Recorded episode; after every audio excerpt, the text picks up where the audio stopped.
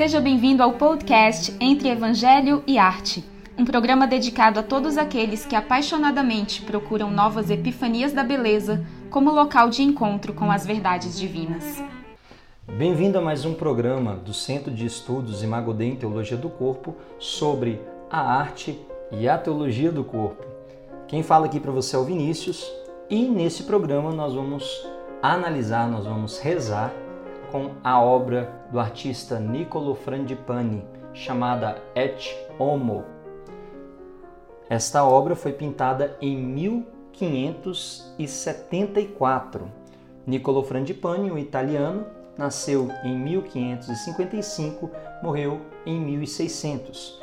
Aqui vamos adentrar na beleza dessa imagem, uma imagem que eu tenho um, um carinho muito grande porque ela traz uma, uma realidade maravilhosa.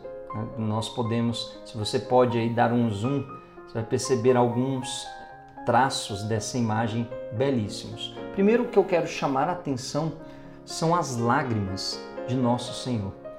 Perceba que é, tem ali perto do olho né, aquela, aquela lágrima descendo, você vê que é alguém que está profundamente comovido alguém que está profundamente emocionado com essa situação. Não somente a dor, porque, como você pode ver, existe uma coroa de espinhos, existe a cruz, uma corda sobre o pescoço, né, a, própria flagelação.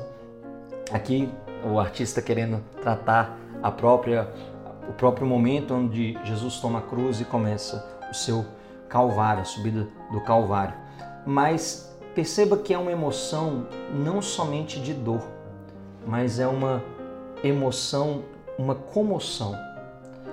Quero te convidar a olhar agora esse, esse, esta obra especificamente no olhar escrito ali no, no nosso Redentor, no nosso Salvador Jesus Cristo. Parece um olhar muito penetrante, não é mesmo? Parece que ele consegue olhar lá no fundo da nossa alma. Eu queria te convidar a fazer um teste aí Vai é, mais para a esquerda da tela, vai mais para a direita e perceba que esse olhar não sai do teu olhar. Por mais que você tente fazer qualquer coisa, parece que a forma com que o artista fez essa pintura faz com que o Cristo ali retratado não tire o olhar de você.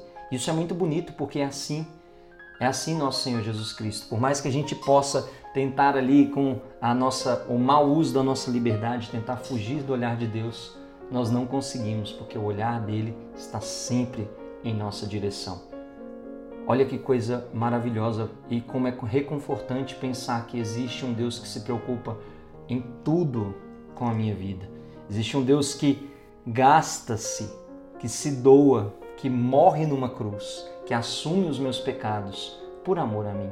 Essas lágrimas, lágrimas de comoção, um, um Deus que entende que hoje se eu não, se ele não age na minha vida, eu estou fadado à morte.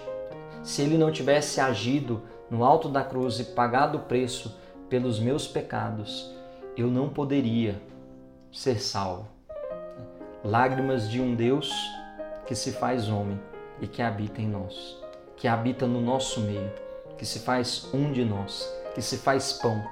Mas algo também muito especial quando vemos essas expressões, essas imagens que retratam Cristo, nós lembramos da frase de Pilatos, et homo, ou eis o homem.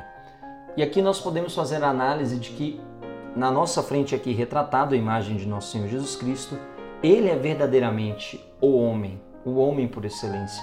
Por quê? Porque ele cumpriu a vontade do Pai, ele foi em tudo obediente ao Pai e assumiu os nossos pecados. Quando falamos, quando vemos quando vemos no julgamento Jesus ser apresentado por Pôncio Pilatos como o homem, dizer o homem que está sendo condenado, mas se fizermos uma leitura espiritual, podemos chegar à conclusão que ali nos é apresentado o homem, o modelo de homem que eu e você devemos alcançar. Cristo como vai dizer São João Paulo II, na sua primeira encíclica Redemptor Hominis, é o modelo por excelência da humanidade.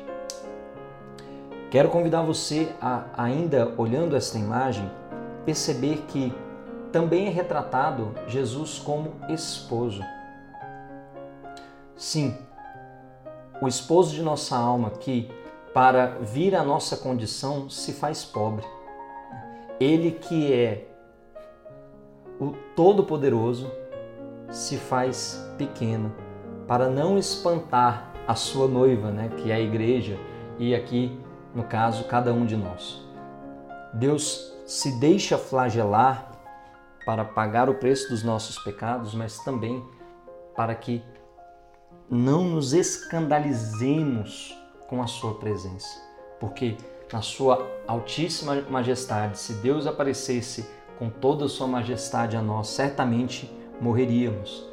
Deus se faz homem, Deus se faz um de nós, igual a nós a tudo, com exceção do pecado, e deseja desposar. Perceba que nesse olhar de Cristo há um convite à união. É o teu esposo que olha e deseja unir-se. Carrega em seus ombros o que Santo Agostinho chamava do leito nupcial, a cruz, o local de encontro, local onde Cristo desposa sua amada esposa, a igreja, e ali une, ali gera vida.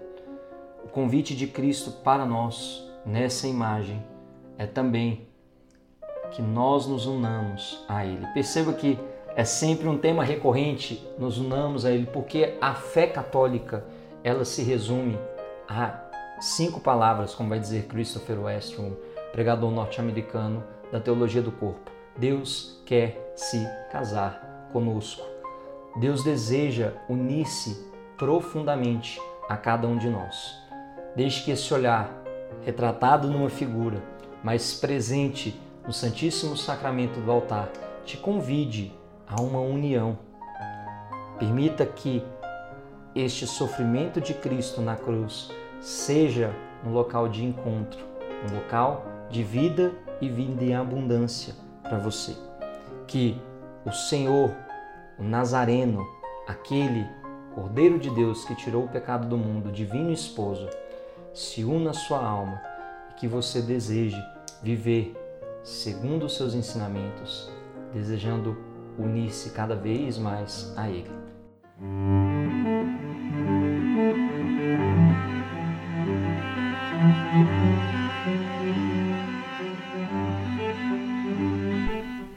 Você acabou de escutar o podcast Entre Evangelho e Arte, uma realização do Imago Dei, Centro de Estudos em Teologia do Corpo.